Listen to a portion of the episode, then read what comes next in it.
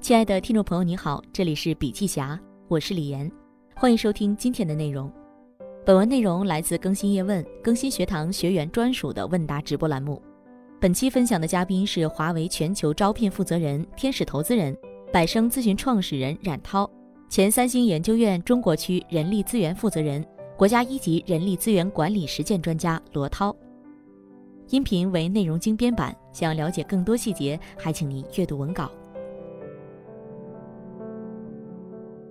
本文中，罗涛老师说到一个观点：目前很多企业普遍面临的问题是人员动力不足，能力与公司要求相比有所缺失。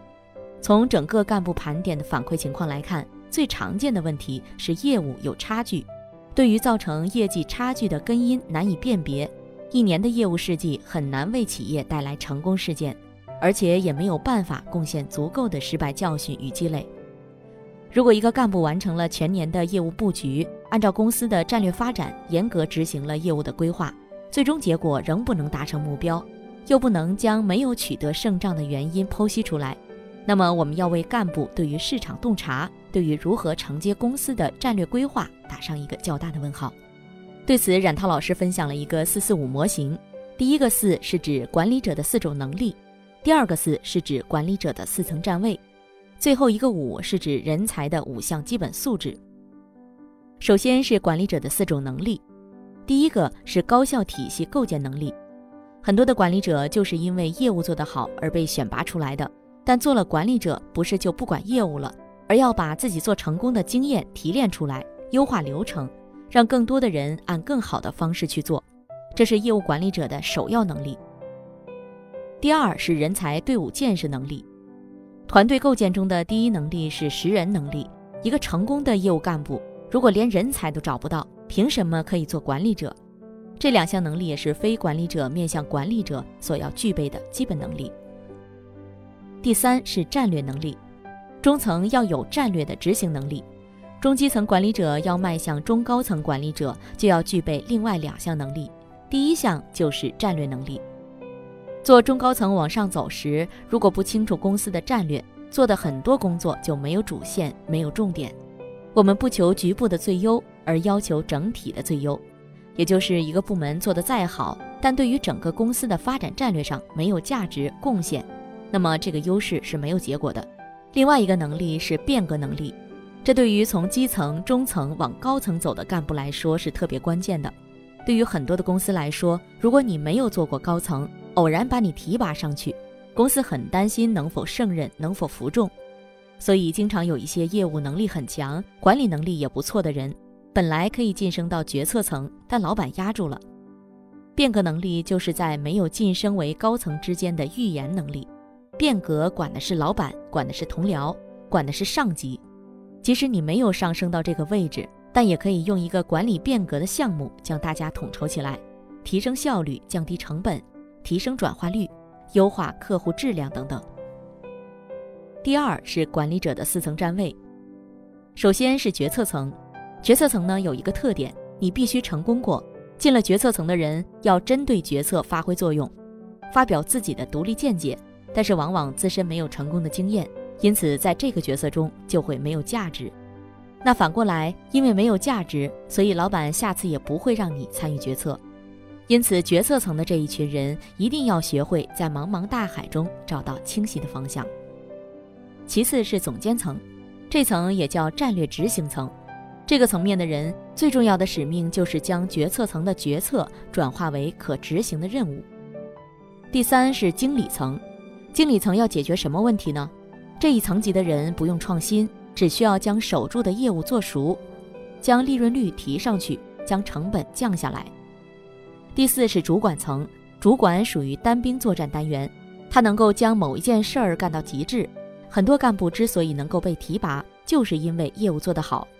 如果只是相对做得好，矮子里去拔高个子，也会严重影响组织的战斗力。通过这四个层面，就构成了作战队形。决策层能够有成功经验，做正确的决策；执行层执行到位，正如阵地上的守和攻是配套的关系。这四层站位就构建了格局和视野。在公司的四层站位治理结构中，一定要上下对齐，各司其责，充分发挥各自的作用。第三是五项素质，天才的底层逻辑是什么？可以从五个方面来看：主动性、概念、思维、影响力、成就。那举个例子，余承东的五项素质，第一是主动性。从主动性来看，他绝对是三级主动性，未雨绸缪，提前布局。当年那些做低价的、补贴的互联网手机全死了，而贵的苹果、华为能够活得很滋润，这就是做利益的好处。不赚钱的生意是走不远的。当做终端时，他带了一百多个成功团队的干部，接管了原来整个华为手机公司，使得各种各样的干部一下子强起来。今天荣耀系的干部也都是那时候从华为内部调配过来的，这就是未雨绸缪去实现价值产品。第二是概念思维，余承东的概念思维和任总还有点区别，到不了三级，但是绝对够二级。从原来做无线做 to B 的生意，再到做手机 to C 升级，接下来做云业务，都能够做到触类旁通，一步步在这个领域里成功，形成了华为独特的打法。第四是成就导向。余承东接手机的时候，华为在这个位置上已经卸任了两名总裁。他一上台就说：“郭总这两年身体不好，把终端都给耽误了，一时激起千层浪，但不破则不能立。”华为 Mate 七将国产手机提升至世界高度，他敢冒经过评估的风险，所以成就导向也是三级。第五是坚韧性，余承东的坚韧性也是三级。坚韧性的三级能够化解矛盾、解决问题。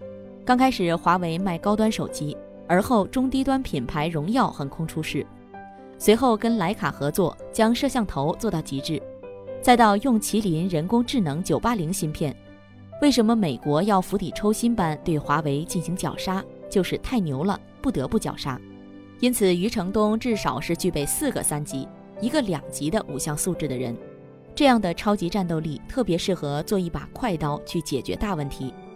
从二零零六年开始，华为将五项素质用在了校园招聘中，整整十五年过去，今天的华为人才济济，与公司的核心选人标准是有极大的关系的。优秀的人其实是有优秀的基因，五项素质对于我们真正在敢于用人上是最大的帮助。敢于用的前提是看得准。好了，今天的内容分享就到这里，感谢收听，我们下次见。